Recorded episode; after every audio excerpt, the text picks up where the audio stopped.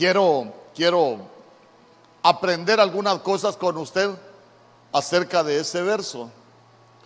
Vea usted que está hablando, está hablando en, en tiempo futuro, en ti confiarán, pero vea usted quiénes van a confiar en el Señor.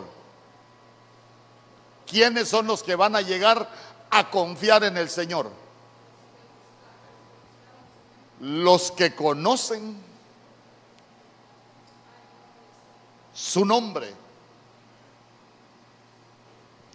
Ahora yo le quiero preguntar, ¿usted conoce el nombre del Señor? ¿Cuántos conocemos el nombre del Señor? ¿Está seguro?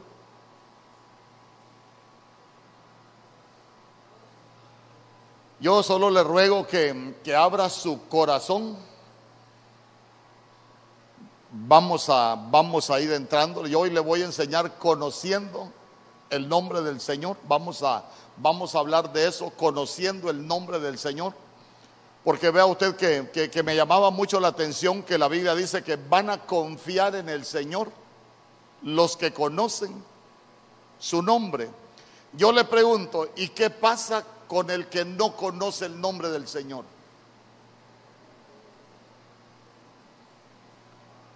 Y ahí le ruego que, que, si tiene dudas vaya escribiendo, vaya anotando, porque voy a, a tomarme un tiempo para, para contestar preguntas, voy a, enseñárselo despacio.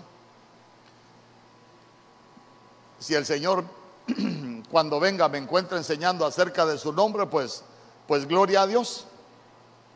Pero fíjese que cuando, cuando habla la Biblia, cuando habla la Biblia de, de, de confiar en el Señor, dice que es correr a refugiarse. Oiga bien, confiar en el Señor es correr a refugiarse. Es como que, a uno le pase algo, a uno, uno cree que le, le, digan algo, cualquier situación que está pasando en su vida y uno la primera opción que tiene es, debería de correr a buscar refugio en el Señor. Porque a veces nosotros decimos, Jehová es mi escudo, eh, torre fuerte es el nombre del Señor. ¿Ha, ¿Ha, leído que así dice la Biblia, que torre fuerte es el nombre del Señor? Ay hermano, pero a veces nos sentimos en la llanura.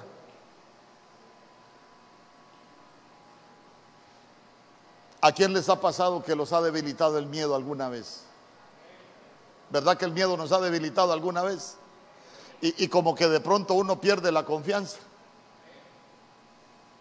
Entonces, entonces mire, mire usted qué, qué, qué interesante, pues, porque, porque nosotros, oiga bien, todos los que estamos aquí, nosotros deberíamos de conocer su nombre y llegar a ese nivel de confianza en el Señor. Yo, le voy a, le voy a poner algunos ejemplos, porque imagínese usted.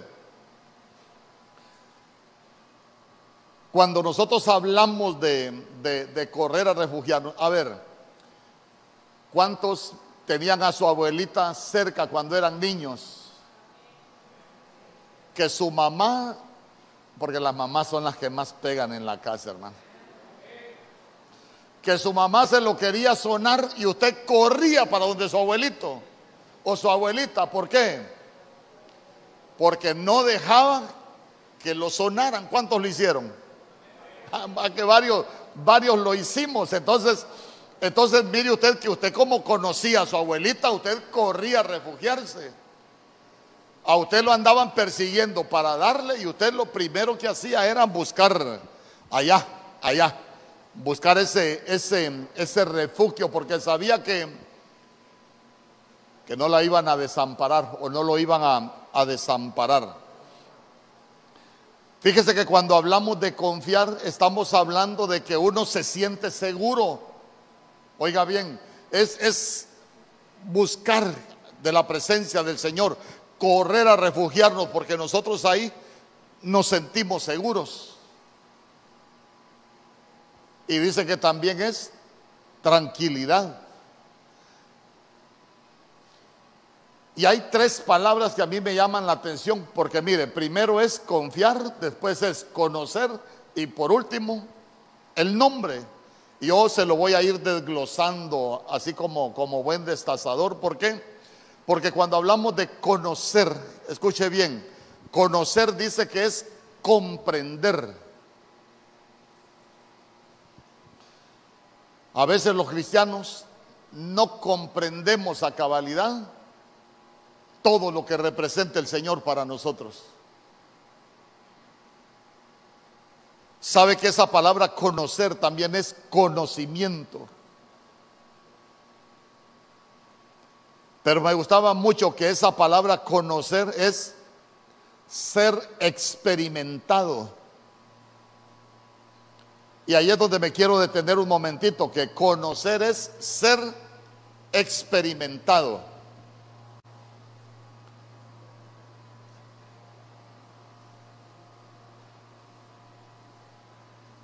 Imagínese usted que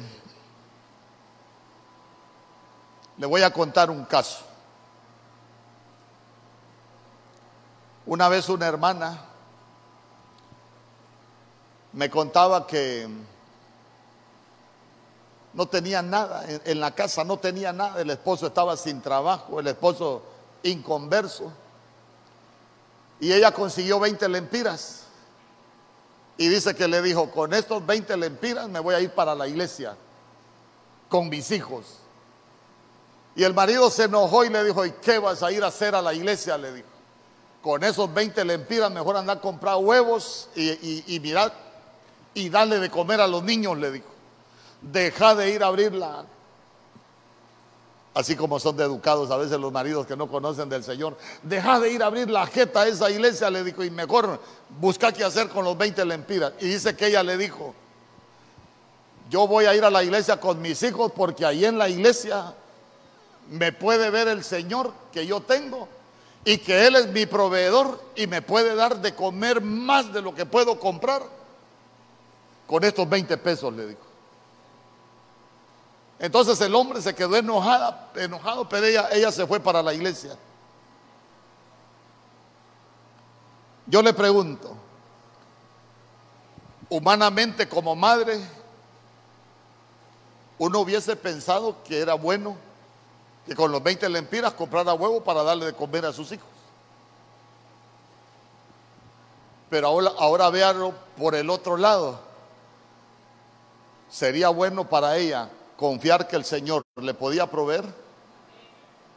Porque ella dijo, allá puede encontrarme, puede ver el Señor mi necesidad y el Señor me puede proveer. Y, sabe que es lo más tremendo ¿Sabe que lo más tremendo e, e, en ese tiempo era cuando, cuando teníamos una cantidad de huevo? Yo me recuerdo que ya estaba la hermana Carolina, dos cartones de huevo, hermano, y una provisión. De hecho, le quiero decir, no se le olvide. Mire, usted no vaya a pensar, el pastor quiere provisión para él. La hermana Carolina, la hermana Claudia que nos han ayudado ahí le pueden decir, nunca he agarrado ni tan siquiera un grano de, arroz de esa mesa pero sí lo quiero invitar, ¿sabe para qué? Para que nosotros traigamos. Es que mire, yo, yo lo que le quiero enseñar a usted, el dar, el dar con liberalidad, hermano, usted se va a dar cuenta. La, y no quiero despertar codicia en nadie, sino llevarlo a entender las cosas espirituales, todo lo que represente el aprender a dar más al que tiene necesidad entrar al reino. A este reino te lo preparé para ti. Eh, y Señor, ¿y cómo es que me lo preparaste para, para mí? Ah, es que cuando tuve hambre, tú me diste de comer. Señor, pero yo nunca te di de comer, sí, pero, pero cuando le diste a uno de mis pequeños, a mí me diste de comer. Misterios del reino. Cierro los misterios del reino.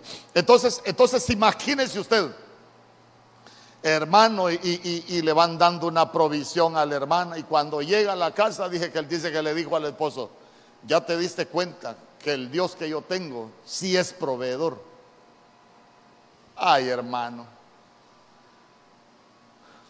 usted, usted necesita provisión, pero si usted tiene dinero, se va para el súper o se va para la bodega y la compra. Pero cuando no tiene, ¿cuántos le han orado alguna vez al Señor por provisión? Porque no han tenido. ¿Verdad que cuando uno no tiene, no tiene más opciones que pedirle al Señor que le provea. ¿Y a cuánto les ha respondido al Señor? Ah, entonces vea, vea, usted que uno va teniendo ese tipo de experiencias con Dios y uno se va, uno se va dando cuenta que nosotros tenemos un Dios que provee. Pero ¿cómo conocemos nosotros al Dios que provee? Cuando hemos tenido necesidad y le hemos clamado. Y le hemos dicho, yo te tengo por Padre en el cielo, y, pero yo tengo una necesidad y, que Dios te provea.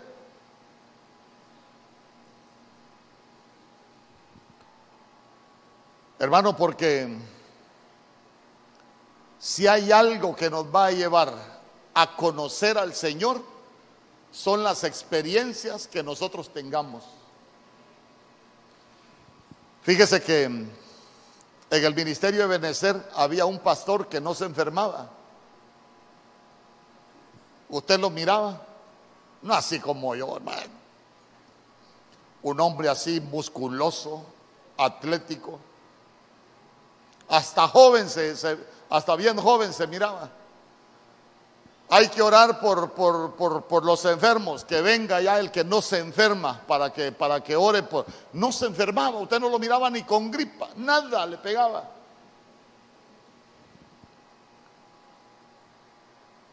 Y fíjese que de pronto uno dice, de la nada, no, no, le estaban dando experiencia. Porque de pronto el hombre cayó con un derrame, pero derrame que el diagnóstico era fatal. Si hablaba, no iba a poder caminar. Y si caminaba, no iba a poder hablar y no iba a caminar bien. Y le dijeron, o puede ser que las dos cosas a la vez le sucedan. Hermano, porque el derrame fue terrible. Y el diagnóstico, uy hombre, así como cuando como cuando uno no quiere escuchar un diagnóstico. Al tiempo yo me lo encontré y empezamos a platicar, somos muy buenos amigos, él fue nuestro anciano, servimos mucho tiempo juntos. Y me dice, mira Mario, a veces los predicadores predicamos medias verdades porque muchas veces lo enseñamos porque está en la Biblia, pero nunca se ha hecho realidad en nuestras vidas. Por ejemplo, me dice, yo predicaba de un Dios que sana, pero a mí nunca me había sanado. Ah, pero ahora cuando me pare en un púlpito a predicar del Dios que sana, me dice, lo voy a predicar con convicción, porque el diagnóstico para mi vida era terrible. ¿Y sabes qué? Los médicos, hasta los médicos que eran médicos del mundo dijeron, solo Dios pudo haber hecho lo que ha pasado en usted. Ah, entonces dice, conocí al Dios que sana. ¿Acaso no ha leído usted que la Biblia dice que nuestra fe es más preciosa que el oro. Pero ¿cómo va a ser probada? Pero que dice que nuestra fe va a ser probada. ¿Y con qué va a ser probada nuestra fe? Ah, con fuego y el fuego es la prueba. Entonces mire usted que las situaciones difíciles que nosotros atravesamos, uno, uno en Dios lo que estamos ganando es experiencia. ¿Por qué? Porque si Dios lo sana a uno, y uno conoce que Dios sana. Y uno tiene la convicción de que Dios sana. Y sabe que no es lo mismo predicar de un Dios que sana cuando uno, hermano, ha tenido decretos terribles sobre su vida y uno sabe que solo Dios pudo cambiar esos decretos. Pero ¿sabe qué es lo lindo de esto? Que cuando uno se vuelve experimentado, uno se va dando cuenta de que el Señor siempre ahí está con uno. Pero ¿sabe qué? a veces las experiencias no son fáciles. Fíjese que a mí una vez me pegó un dolor por acá y me fui a hacer unos exámenes. Cuando llegué a recoger los dichosos exámenes, la muchacha que me los entregó bien amable me dijo, ay Señor, por esa mancha negra que sale ahí en la, en la radiografía, usted ya tiene cáncer en la próstata, me dijo. Ay, hermano. Pero así bien amable me lo dijo.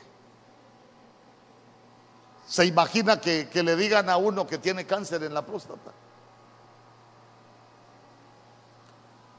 Yo llegué a la casa y no vaya, no vaya, no vaya a creer usted que llegué. Ay, gloria a Dios, me dijeron que tengo, que tengo cáncer en la próstata. Ya voy a colgar los tenis, ya me voy a morir. No, hermano. Llegué y le dije a ella, mira, me dijeron, esta mancha que está aquí, eh, me dijeron que es cáncer. Nos metimos a un cuarto, a un cuartito, ahí se cierra cuartito. Desde que llegué, ese día no hubo cena, empezamos a orar, empezamos a clamar Y empezamos a, decirle al Señor lo que Él era para nosotros. Y sabe que el siguiente día que me fui a, revisar los exámenes donde el urólogo, hasta en, el, hasta en la placa que me habían tomado, había desaparecido la mancha. Hasta en la placa. Entonces cuando usted me ve que yo oro por alguien, hermano, que necesita que Dios lo sane, la experiencia para mí no fue fácil. Pero yo cuando yo oro por sanidad, yo oro porque conozco un Dios que sana. Esa experiencia para mí no fue fácil. Tuve que pagar el precio, pero aprendí a conocer al Dios que sana. ¿Sabe qué? Aprendí a conocer al Dios que provee ¿Cuántos estando casados han pasado hambrunas? Pero de esas hambrunas que usted se vuelve visita obligada de su suegra a las 12 del mediodía. ¿Alguien, ¿alguien lo ha vivido? Habemos varios. Hermano, ahí va uno como, como pollo apaleado y bien atento llegando a la casa de la suegra. Pero es que uno en la casa no tiene nada. Y yo me recuerdo que yo le he contado, nosotros pasamos una hambruna, hermano, pero nos metieron a una escuela donde, donde en ese tiempo yo me recuerdo que comenzaban a traer la soya aquí a, Honduras y, un, y un muchacho allá de San Pedro que traía soya me dijo, mire, prueben la soya y nos regalaron una caja de soya. Soya en la mañana, soya de almuerzo soya en la cena. Terminamos hasta con el cielo de la boca sollado, hermano. Pelado. De tanto comer soya. Pero después viene mi, suegra y le dice, fíjate que me trajeron unos camarones, le digo. Ahí llevaste, ahí sáquele unos camarones que lleve para que coma, hermano, y nos van dando aquel poco de camarones. Mire, la peor escasez que nosotros tuvimos, ¿sabe con quién la pasamos después? Con camarones. Allá aprendimos, algunos que han llegado a la casa yo les hago camarones con habichuela, allá aprendimos. Camarones con huevo. Pero, pero lo que le quiero dejar en su corazón es que a uno lo meten a la escuela para darle experiencia. ¿Y sabe qué? Para que uno aprenda a depender de Dios. Es que mire, a veces el cristiano depende mucho del pastor, a veces depende mucho del hombre. Hermano, pero, pero usted no dependa de mí. Nosotros todos tenemos que aprender a depender del Señor. Dísame conmigo. Sí, a conocer para que conozcamos a, ese Dios, ese Dios que sana, ese Dios que provee, que ahí vamos a ir aprendiendo y conociendo acerca de, acerca de, del nombre, conociendo su nombre, todo lo que, lo que representa. Imagínese usted, Simón Pedro, Pedro se la tiraba de macho, ¿se recuerda? Yo se lo he dicho. Era bufón Pedro, hermano. Ah, Señor, si tú tienes que morir allá, yo me voy a morir contigo. Ay, Pedro, antes de que cante el gallo me habrás negado. ¿Se recuerda que el Señor le dijo que lo iba a negar antes de que el gallo cantara dos veces? Pero Pedro tuvo que aprender. ¿Sabe cómo lo conoció Pedro? ¿Sabe cómo lo conoció? Con la zaranda, tuvo experiencia. ¿Por qué? Porque cuando el Señor le dijo a Pedro, Simón, Simón, he aquí Satanás os ha pedido para zarandearos como a trigo. Yo no sé si usted ha visto alguna vez cómo se zarandea el trigo. Hermano, lo ponen en la criba, lo tiran, lo ganan, lo aporrean, le quiebran la cáscara con una vara y de ahí le, quitan el sucio y ahí lo están zarandeando. Es como cuando, como cuando alguien está en un problema, hermano, arreglándosele el problema y le sale otro. Y uno dice, no lo dejan caer a uno. Pero ¿sabe qué es lo que más me impactó? Que el Señor le dijo, ah, ah, ah, ah, ah sí, Pedrito, Satanás os ha pedido para zarandearnos, eh, pero yo no le di permiso. No se lo permití. ¿Cuántos dicen amén? Ah, ¿cómo no, John? Satanás os ha pedido para zarandearlo y el Señor no le dijo que lo iba a salvar. ¿Sabe qué le dijo nuestro Señor Jesús? Yo he rogado por ti para que tu fe no falte. Pero después de que regreses de esa zarandeada que te van a pegar, vas a poder fortalecer a tus hermanos. Tuvo que conocer al Señor en la zaranda. Y después iba a poder fortalecer a los demás. Ay, hermano.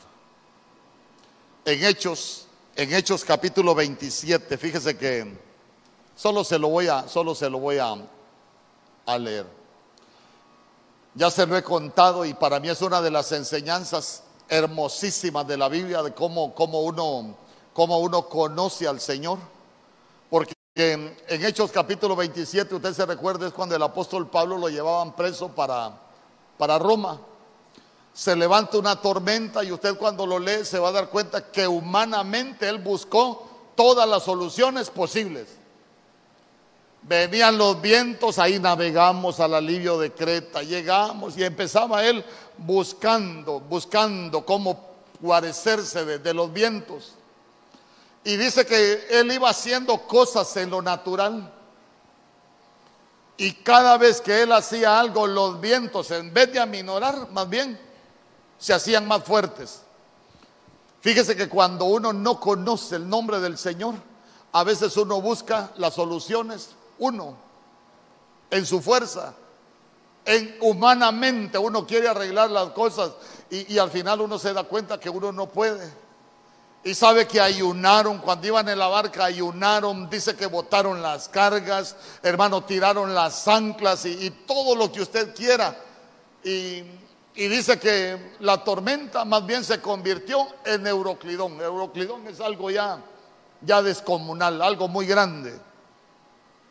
Así como las tormentas que se le vienen a la vida a uno a veces. Entonces vea usted que, que de pronto, de pronto viene Pablo y le dice a los que estaban con él, ¿saben qué?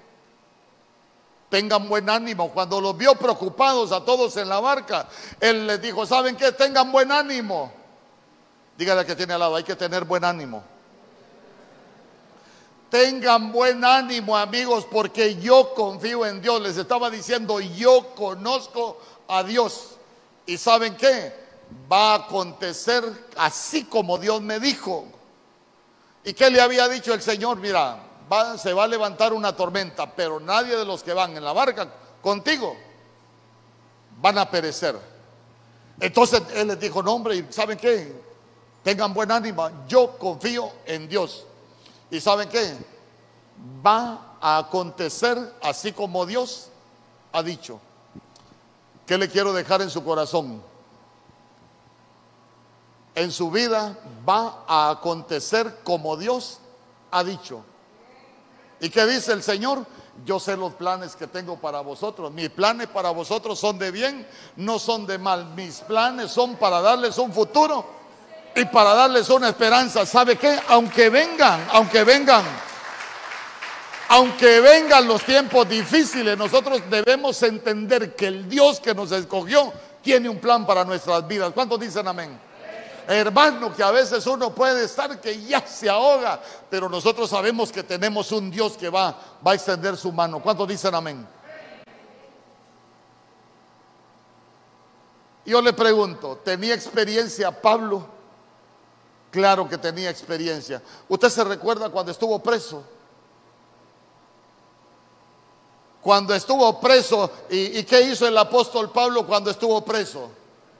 Eh, Pablo era, era romano, voy a ir allá donde los romanos a, a presentar una apelación para que me liberen. Me voy a organizar aquí en la cárcel para ver de qué manera me, me logran sacar. No, ¿qué hizo el Pablo cuando estaba con Sila? Se puso a orar y a cantar. Y dice que los demás presos les escuchaban. Él conocía al Señor y sabía que Dios nos puede sacar de cualquier cárcel. Dios puede liberarnos de cualquier cadena. Dios puede abrir cualquier puerta que haya estado cerrada. ¿Cuántos dicen amén? Entonces vea usted, pero él tenía esa experiencia, por eso él llegó a confiar en Dios. Entonces mire, todo lo que nosotros hemos vivido, a veces malo, solo tiene que llevarnos a que nosotros aprendamos a, a confiar en el Señor, porque ¿sabe qué? Así es como nosotros vamos conociendo el nombre del Señor. Cuando conoció a Abraham que Dios era proveedor.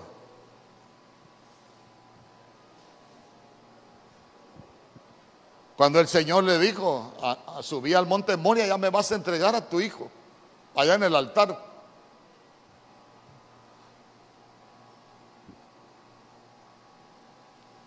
¿Qué hizo Abraham? ¿Alguien se recuerda qué hizo Abraham?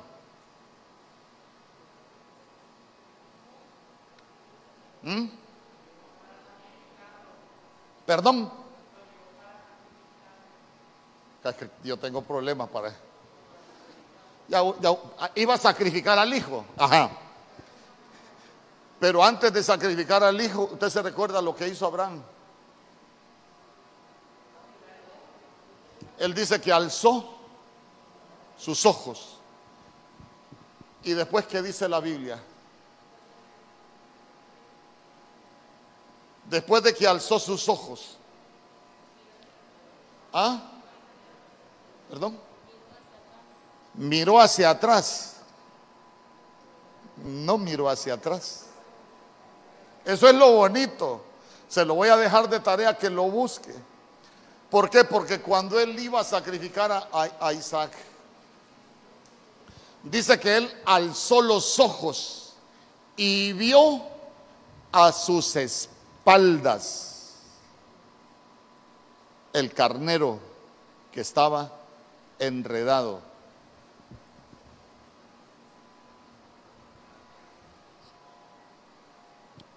Pero se recuerda lo que se recuerda lo que le dijo Abraham a Isaac cuando le dijo, papá, aquí está la leña, está el altar y está el fuego. ¿Dónde está el carnero? ¿Qué le contestó Abraham? El Señor se proveerá. Día conmigo, el Señor se proveerá. ¿Cuántos le han consagrado la casa al Señor? Entonces, si usted le ha consagrado su casa al Señor, cuando tengamos una, mire, mire, ya le voy a ir dando tic cómo vamos conociendo el nombre del Señor para pedir. O, para, para, para, pedirle al Señor por algo. tengo necesidad, pero esta no es mi casa, es la casa del Señor y en su casa el Señor se proveerá. Ahí vamos conociendo, es que a veces se recuerda que, que Pablo decía, ustedes piden, pero no reciben. Porque piden mal.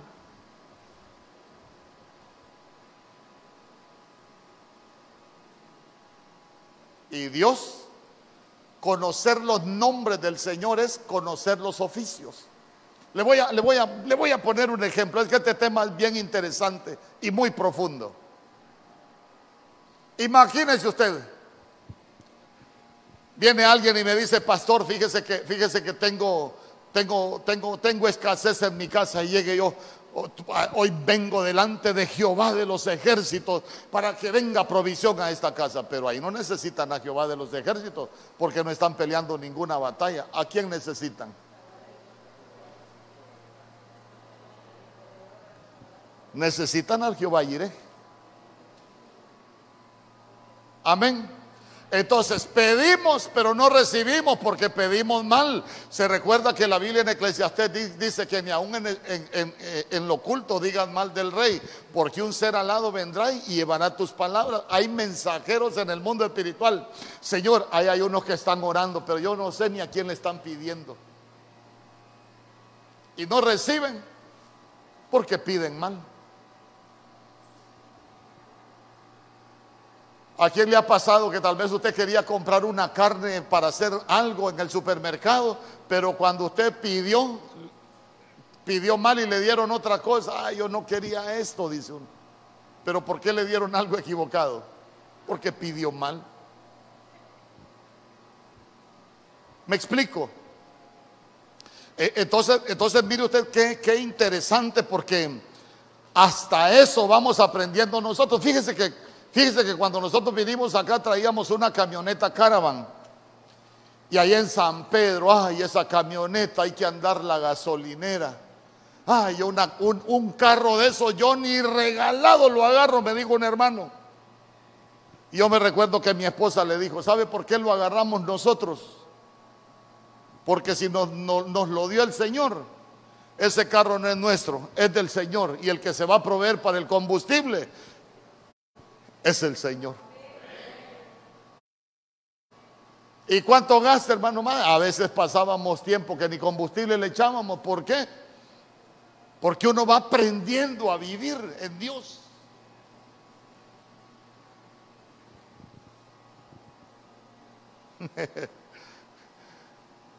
Imagínese usted.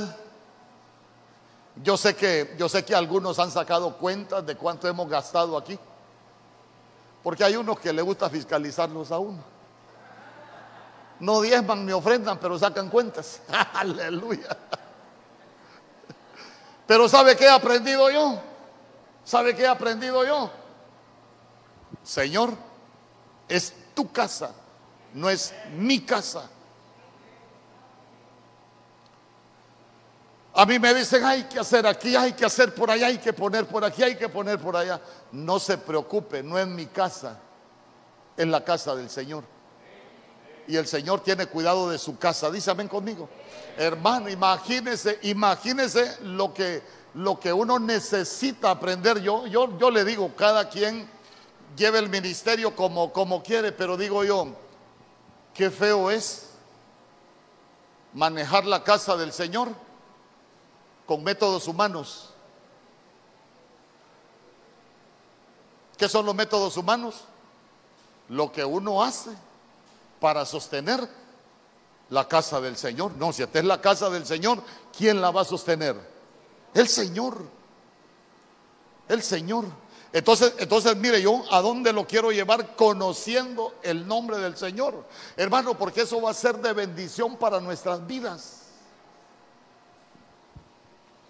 Pero mire también que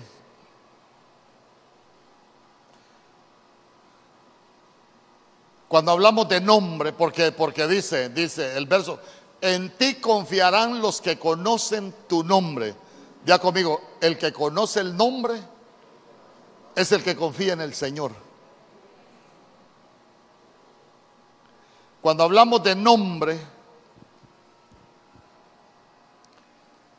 Me gustaba mucho que, esa palabra nombre lo que significa es posición conspicua. Posición conspicua.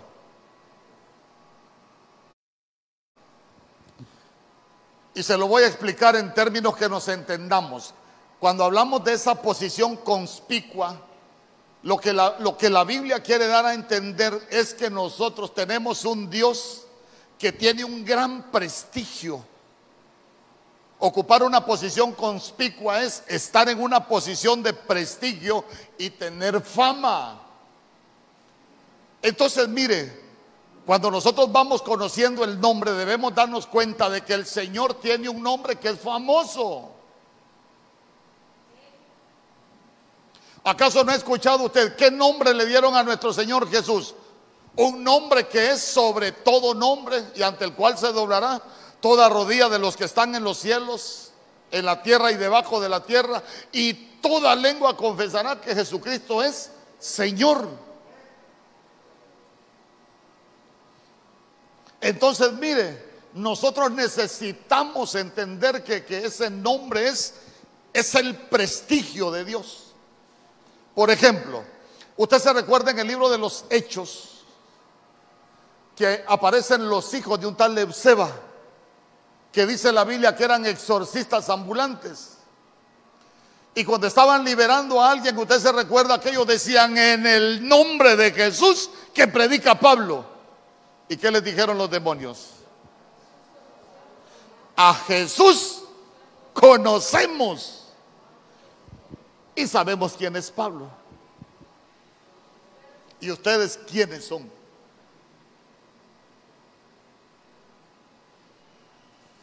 ¿Por qué les saco a relucir esto? Porque el Señor tiene un nombre que es sobre todo nombre, pero el Señor a nosotros nos dio un nombre. Amén. El Señor a nosotros nos dio un nombre. ¿Se recuerda usted que la Biblia en Apocalipsis dice que al vencedor el Señor le dará una piedrecita blanca y en la piedrecita blanca un nombre nuevo que nadie conoce? Porque nosotros en lo espiritual, el Señor tiene un nombre y el Señor a nosotros nos da un nombre. Y por eso es necesario que nosotros conozcamos el nombre del Señor. Eh, por ejemplo, ya se lo he enseñado y uno de los ejemplos más hermosos. No te dejaré si no me bendices, solo dime cuál es tu nombre. A mi nombre es Jacob. Ah, con ese nombre no te puedo bendecir. ¿Sabes qué? Como yo tengo un nombre, mejor te voy a cambiar el nombre. Estoy parafraseando. Como yo tengo un nombre, mejor te voy a cambiar el nombre para bendecirte. ¿Sabes qué? Eh, yo soy rey de reyes y tú vas a ser Israel, príncipe de Dios. Ahí sí te voy a bendecir. Ya se dio cuenta que, que entender esto del nombre, sé que, que nos va a llevar un tiempo, vamos a hablar de muchas cosas.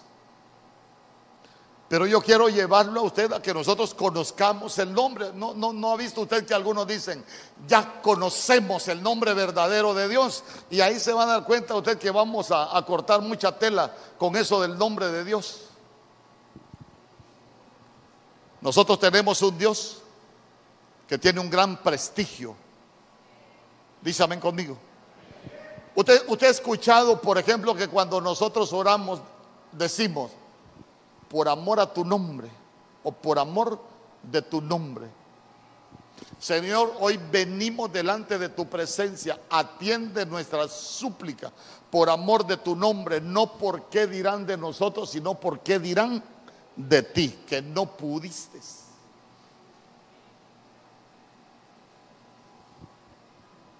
Sabe que nombre también significa apelación apelación.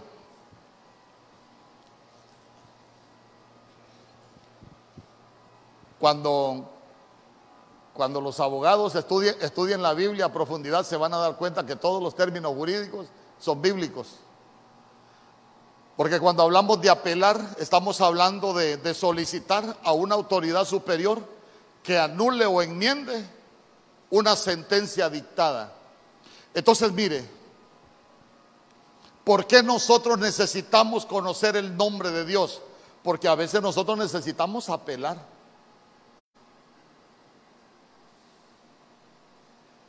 Cuando nosotros necesitamos apelar, Eh, me, entendió lo que es apelación?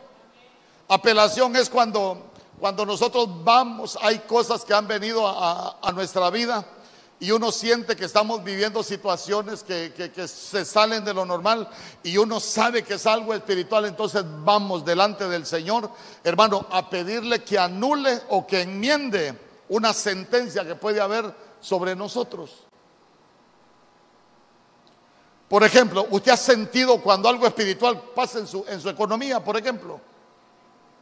Hermano, uno sabe ¿Por qué le digo que uno sabe, como dice la Biblia ya en los profetas, que, que, uno, el dinero como que entra en saco roto y lo que se levantan son devoradores y, tal vez hay, hay juicios, hay, hay acreedores que nos están cobrando, Señor, hay una sentencia que tengo que pagar, pero ¿acaso no dice la Biblia, hermano, que si nosotros pecamos, abogados tenemos?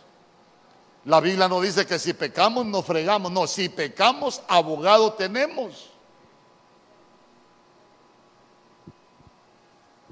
Entonces, mire qué, qué bonito porque hablar de nombre también es conocer la autoridad de Dios. ¿Habrá alguien que tenga más autoridad que Dios en la creación? Nadie. ¿Habrá alguien que o, o algo que tenga más, más poder que Dios? Nadie. Hay reyes, si hay reyes, hay señores, si hay señores, pero con nosotros está el Rey de Reyes, el Señor de Señores. Con nosotros está el Dios Todopoderoso. Dice amén conmigo. Pero necesitamos entender esas cosas.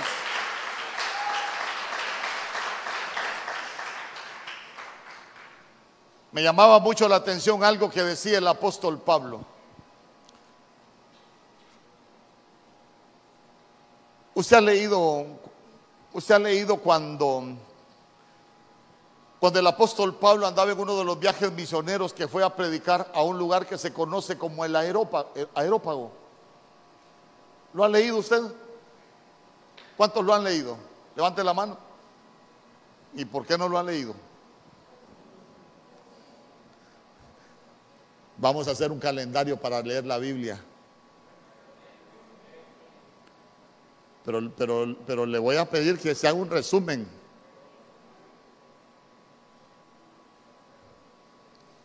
Yo este año me la acabo de leer y tengo un cuaderno así con anotaciones de, la Biblia. Le voy a contar un chiste.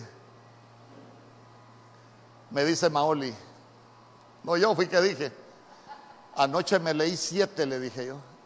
Y me dice Maoli, yo también me leí siete. Pero yo me leí siete libros, le digo, no, yo siete capítulos.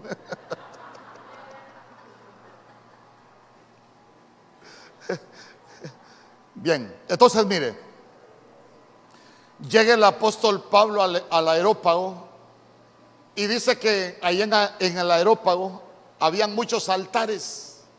Présteme atención a lo que voy a decir. Habían muchos altares.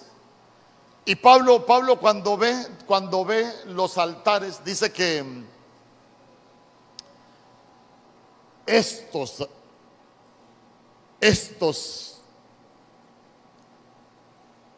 sí son religiosos, dijo. Escuche bien, escuche bien lo que dijo el apóstol Pablo. Ahí tenían un altar y cuando él llegó y tenían otros altares y él dijo, estos sí son religiosos.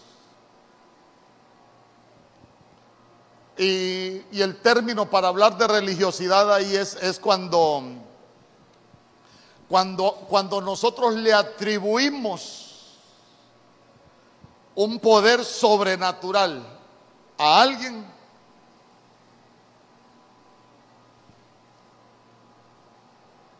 pero que hasta ahí llegamos. Escuche bien, escuche bien. Mire lo que dice. Entonces Pablo puesto en pie en medio del aerópago, y esa palabra aerópago lo que significa es el Dios de la guerra. El Dios de la guerra. ¿Cuántos tenemos, cuántos sabemos que Jehová es el Señor de los ejércitos? Ahora le quiero preguntar, ¿usted ha estado en alguna batalla espiritual que el Señor ha peleado con usted, por usted? Es que a veces nosotros, ah, Jehová de los ejércitos, pero al final nos damos cuenta que el Señor no ha peleado ninguna batalla con nosotros o por nosotros. Sabemos que es Jehová de los ejércitos. Porque mire, David, cuando aparece David, era pastor de ovejas, pero usted se recuerda que David había peleado con leones y había peleado con osos. Esas son, son estirpes de, de, espíritus devoradores. Pero, pero a él le faltaba algo. Porque usted se va a dar cuenta que, que David cuando, cuando peleaba con los devoradores peleaba en su fuerza. Porque cuando le preguntó, oye, ¿a qué te dedicas? Ah, no, yo soy pastor de ovejas, y, eh, pero sos muy niño para pelear contra el Goliat. Ah, pero rey, te quiero contar que cuando llevaba el, el león y el oso, yo lo agarraba y con mis manos lo vencía. Pero ya se dio cuenta que cuando fue a pelear con Goliat, él se dio cuenta que no lo podía hacer con sus fuerzas. Mire, escuche bien lo que le voy a decir. Como estamos aprendiendo de conocer su nombre, los cristianos necesitamos llegar a ese nivel de entendimiento, hermano, que, que hay, hay entidades espirituales que nosotros las podemos derrotar con nuestras fuerzas pero hay otras que no. Al león y al oso, David las vencía con su fuerza. Pero cuando le tocó pelear con el gigante, que dijo? Yo vengo en el nombre de Jehová de los ejércitos. Entonces vea usted que a veces hasta por eso nos cuesta nos cuesta ganar algunas batallas. ¿Por qué? Porque el apóstol Pablo también decía que muchas veces nosotros peleamos como dando golpes al aire. Estamos peleando con un, con un, con un gigante y nosotros ahí estamos, hermano. Y la cabeza del gigante arriba y nosotros dándole en las pantorrillas al gigante. ¿A qué hora lo vamos a vencer? Entonces, mire qué interesante, porque esto nos va a servir hasta para orar. Entonces, mire lo que dice el verso 23, Hechos capítulo 17, verso 23.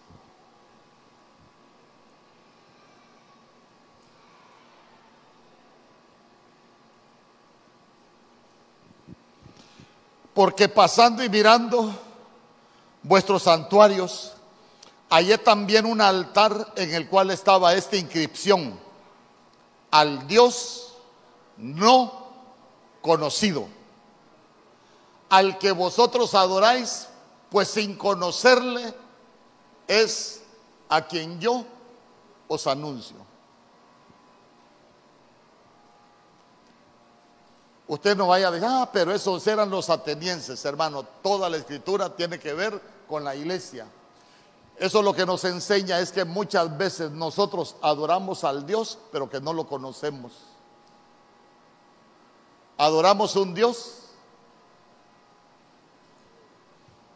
que no conocemos. Somos como la samaritana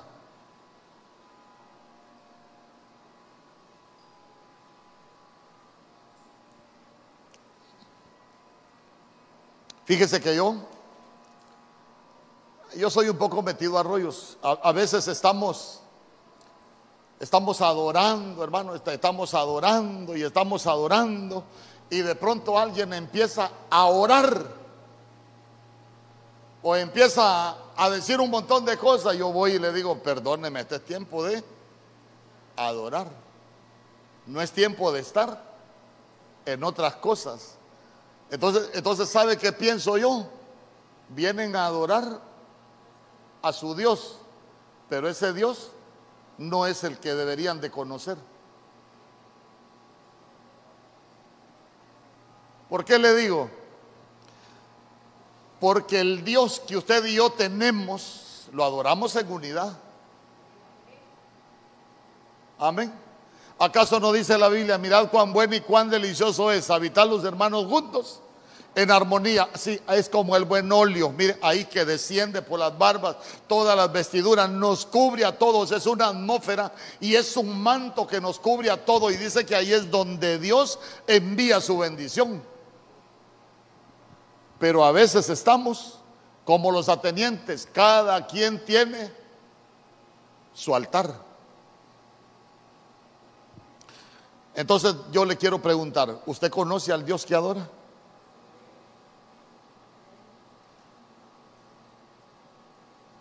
Es que mire, cuando, como hoy es martes, hoy venimos a hablar de doctrina, nosotros necesitamos conocer el nombre del Señor, porque en este tiempo se van a dar muchos moveres espirituales que van a apartar a muchos cristianos de la fe.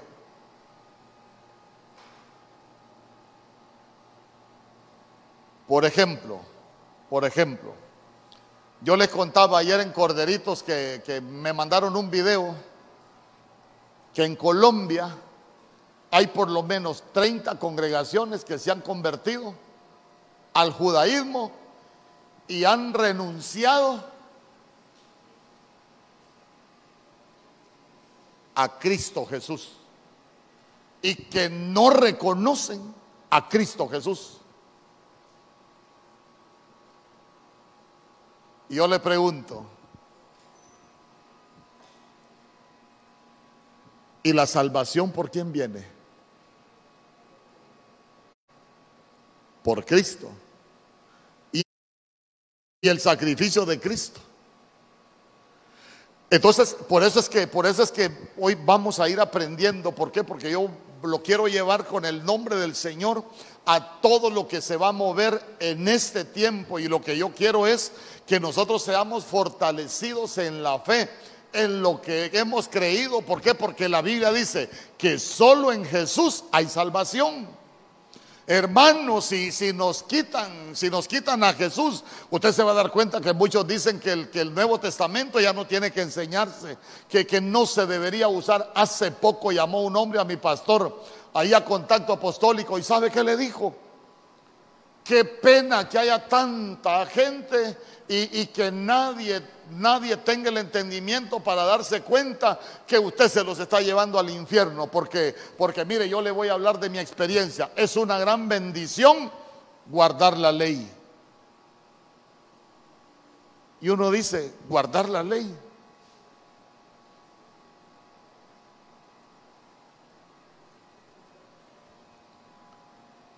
¿Y por qué dicen eso? Porque se volvieron al judaísmo. Y se recuerda, usted léase las, las siete iglesias de Apocalipsis.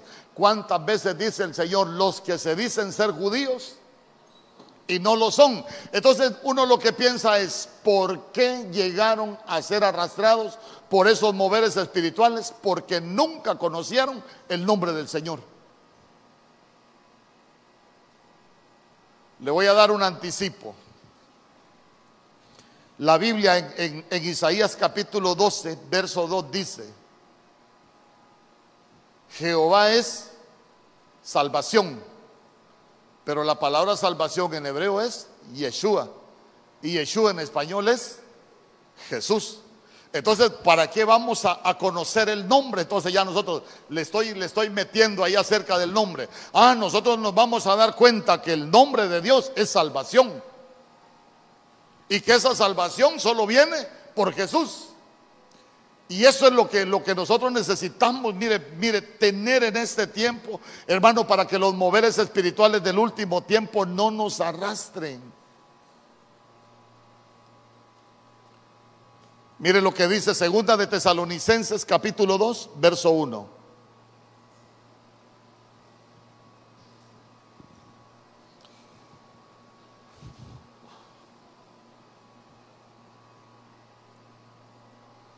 Los que no conozcan el nombre, ay hermano, ya se va a dar cuenta usted de muchas cosas. Mire lo que dice. Pero con respecto a la venida de nuestro Señor Jesucristo y nuestra reunión con Él, os rogamos, hermanos, verso 2, que no os dejéis mover fácilmente de vuestro modo de pensar, ni os conturbéis ni por espíritu, ni por palabra, ni por carta como si fuera nuestra, en el sentido de que el día del Señor está cerca. Verso 3, nadie nos engañe en ninguna manera, porque no vendrá sin que antes venga la apostasía y se manifieste el hombre de pecado, el hijo de perdición. Entonces vea usted, cuando está hablando de, de la venida del Señor, yo le he dicho, hay dos tipos de venida que habla la Biblia acerca de nuestro Señor Jesucristo. Y uno es lo que se conoce como la parucía. Y la parucía es la venida en secreto, es cuando Él viene como ladrón, es cuando la Biblia dice que Él viene como, como el relámpago que aparece en el occidente y llega hasta el, el oriente, que así será la venida del Hijo del Hombre, pero es cuando Él viene a llevarse a la iglesia. Por eso dice, en cuanto a la venida de nuestro Señor Jesucristo y nuestra reunión con Él, lo que nosotros conocemos como el arrebatamiento. Y usted se va a dar cuenta que hoy en este tiempo hay muchos en contra del arrebatamiento. Es más, hay algunos que dicen que ni en la Biblia habla acerca del arrebatamiento. Que la Biblia no habla que la iglesia se va a reunir con nuestro Señor Jesús. Y usted se va a dar cuenta que la Biblia sí lo habla.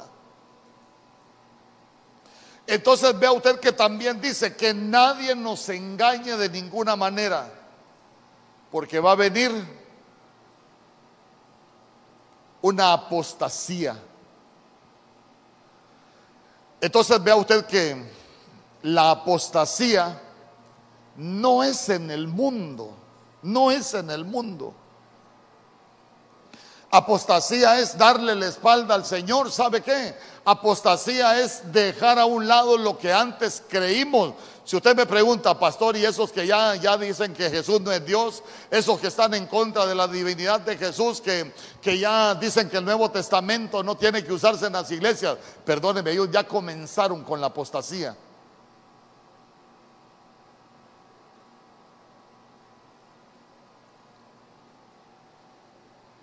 Entonces mire que uno debe de cuidarse porque la apostasía se va a dar dentro de la iglesia. Usted ha leído Mateo 24. ¿Por qué van a ser acortados los últimos días? Oiga bien lo que dice la Biblia, los últimos días van a ser acortados por causa de los escogidos. ¿Y por qué los escogidos? Hermano, porque va a ser tanta la apostasía dentro de la iglesia que aún muchos escogidos se van a, van a correr el riesgo de perderse estando en una iglesia.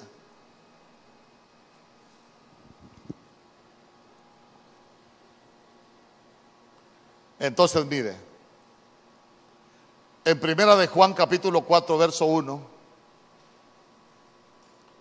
porque ahí leímos que, que no nos dejemos mover fácilmente de nuestro modo de pensar, ni que nos conturbéis por el espíritu ni por palabra. ¿Por qué? Porque se van a mover muchos espíritus. Ya con este, solo uno le voy a explicar ahorita. Oiga bien, se van a mover muchos espíritus. Y uno, de los espíritus más delicados que se va a mover es el de los falsos profetas. Mire lo que dice la Biblia. Amados, no creáis a todo espíritu, sino probad los espíritus si son de Dios, porque muchos falsos profetas han salido por el mundo. Muchos falsos profetas han salido por el mundo.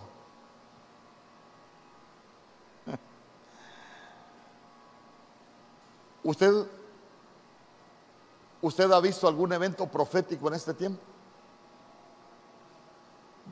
Vaya. ¿Para qué la profecía en este tiempo? Vámonos a la Biblia.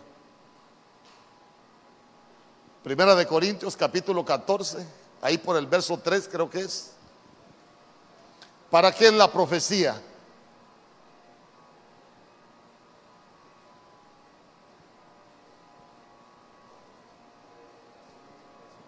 ¿Consuela? Escuche bien. En Primera de Corintios capítulo 14, verso 3, mire lo que dice la Biblia. Pero el que profetiza habla a los hombres para edificación, exhortación y consolación. El que profetiza habla a los hombres. ¿Para qué dijo? Para consolación, edificación y exhortación. Ahora yo le pregunto, ¿para qué hacen los eventos proféticos hoy? Sierva, sierva, allá, allá, la que está con la blusa roja, el Señor levanta las manos porque el Señor te quiere bendecir. Levanta las manos para que reciba lo que tiene de parte de Dios. Ay, hermano. Allá el siervo de la mascarilla, todos tienen mascarilla.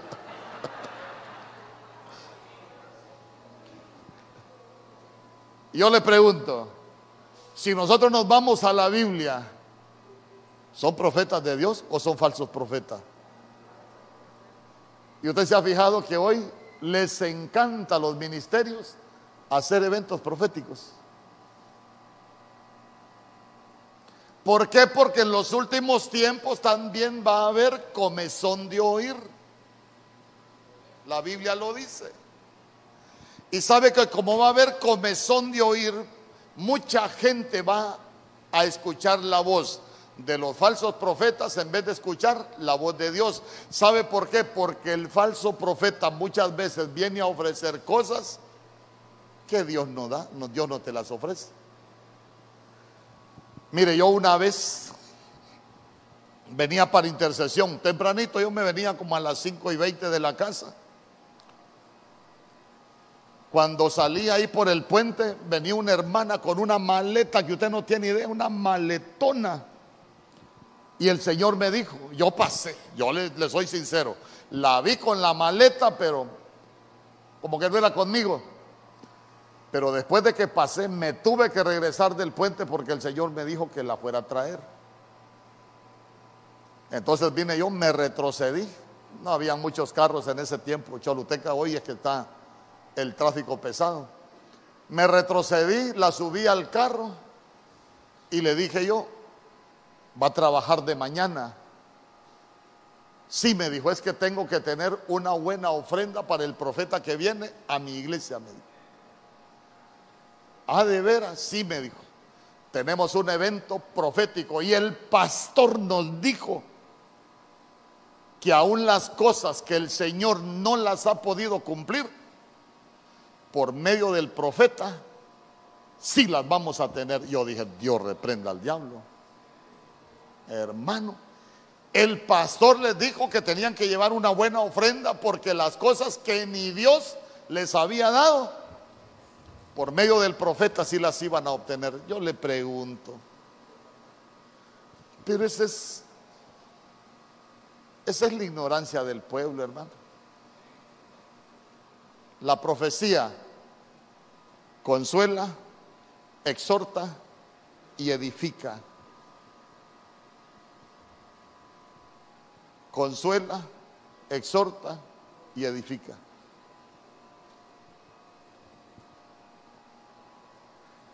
Usted se ha fijado que nosotros no hacemos eventos. Predicadores de Benecer sí vienen, pero eventos proféticos no hacemos. ¿Sabe por qué? Le quiero hacer una pregunta, usted que ya, ya va aprendiendo conmigo. ¿Será que el Señor quiere hablar siempre por la boca de un profeta? No. Y hacer un evento profético, y si Dios no quiere hablar, ¿quién es el que está ofreciendo bendiciones? El hombre. Así que si a alguien le ha gustado andar en eventos proféticos, sacúdase lo que aprendió. Porque sabe usted que mucha gente está contaminada por falsas profecías. Imagínense que una vez me llevaron allá a platicar con un muchacho, 16, 17 años, un evento allá profético en la iglesia donde él se congrega y, llegó el profeta eh, y así dice el Señor. Y Dios dice que tiene un ministerio grande para tu vida. Hermano, tenía tres meses de convertido y se fue a abrir una iglesia porque el profeta le dijo que Dios tenía un ministerio grande. Y yo le pregunto, ¿qué puede haber leído la Biblia para enseñar a alguien en tres meses? Si yo creo que ni la pasta ha leído.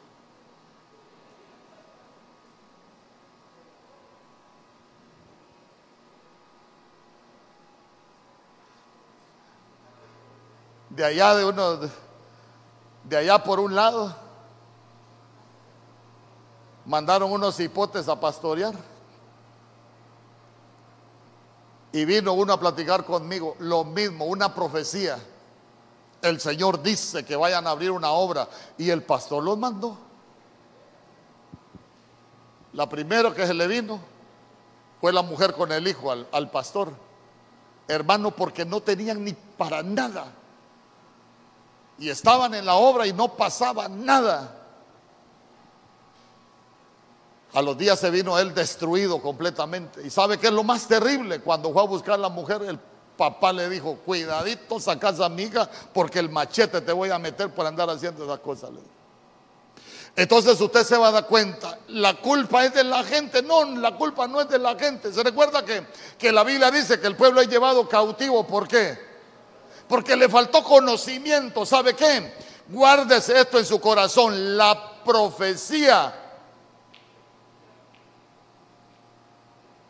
únicamente es, ¿para qué?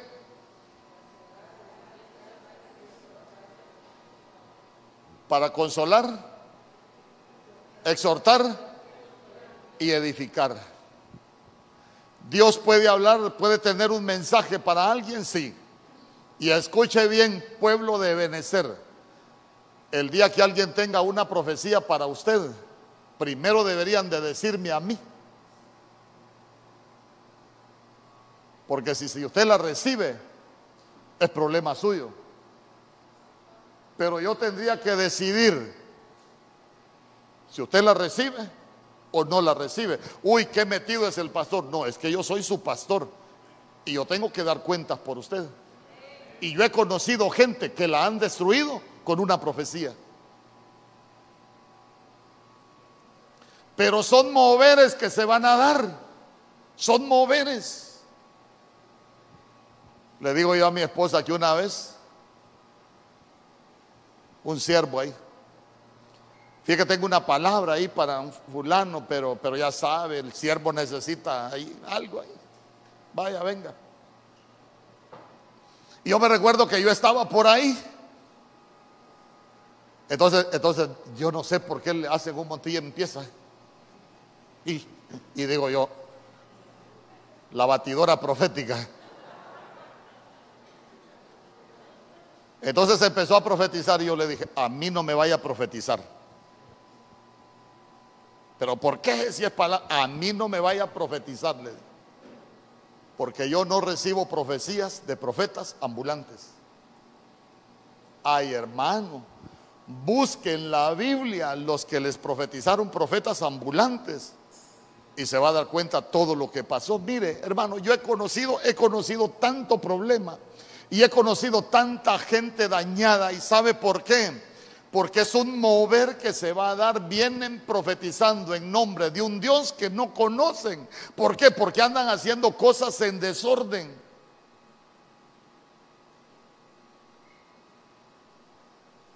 Y lo que andan haciendo es, tal vez usted no conoce, pero yo conozco gente que se apartó de los caminos del Señor por una profecía. Es más, hay gente que le han destruido la familia por una profecía. Pero son cosas que se van a dar. Y con esto que, vamos a aprender, ¿sabe qué es lo que vamos a, a, llenarnos de, del conocimiento para que no nos arrastren? Hermano, porque aunque sean moveres que se van a dar en los últimos tiempos, ¿sabe que nosotros podamos permanecer en lo que hemos creído? Dice amén conmigo. ¿Y quiere que le diga algo más tremendo? Muchas veces los profetas ambulantes dicen la verdad, pero no es profecía. ¿Qué es? ¿Ah? A ver, usted se recuerda en el libro de los Hechos cuando dice que iba Pablo y los otros a la hora de la oración y que lo seguía una mujer que les iba diciendo, estos hombres son siervos del Dios altísimo que proclama el camino de salvación. Y siempre que iban estos hombres son siervos del Dios altísimo que proclaman el camino de salvación. ¿Cierto o falso? Cierto. Pero ¿qué era lo que tenía? Un espíritu de adivinación.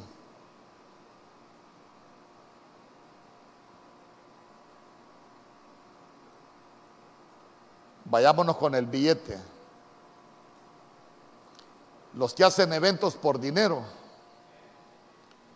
Ese es el espíritu de Balaán. Profetizar por dinero. Entonces, entonces, entonces mire usted.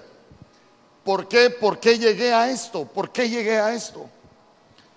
Porque nosotros necesitamos conocer todo lo que todo, conociendo el nombre de Dios, pero también necesitamos conocer los moveres que se van a dar supuestamente en el nombre de Dios, pero que van en contra del Señor.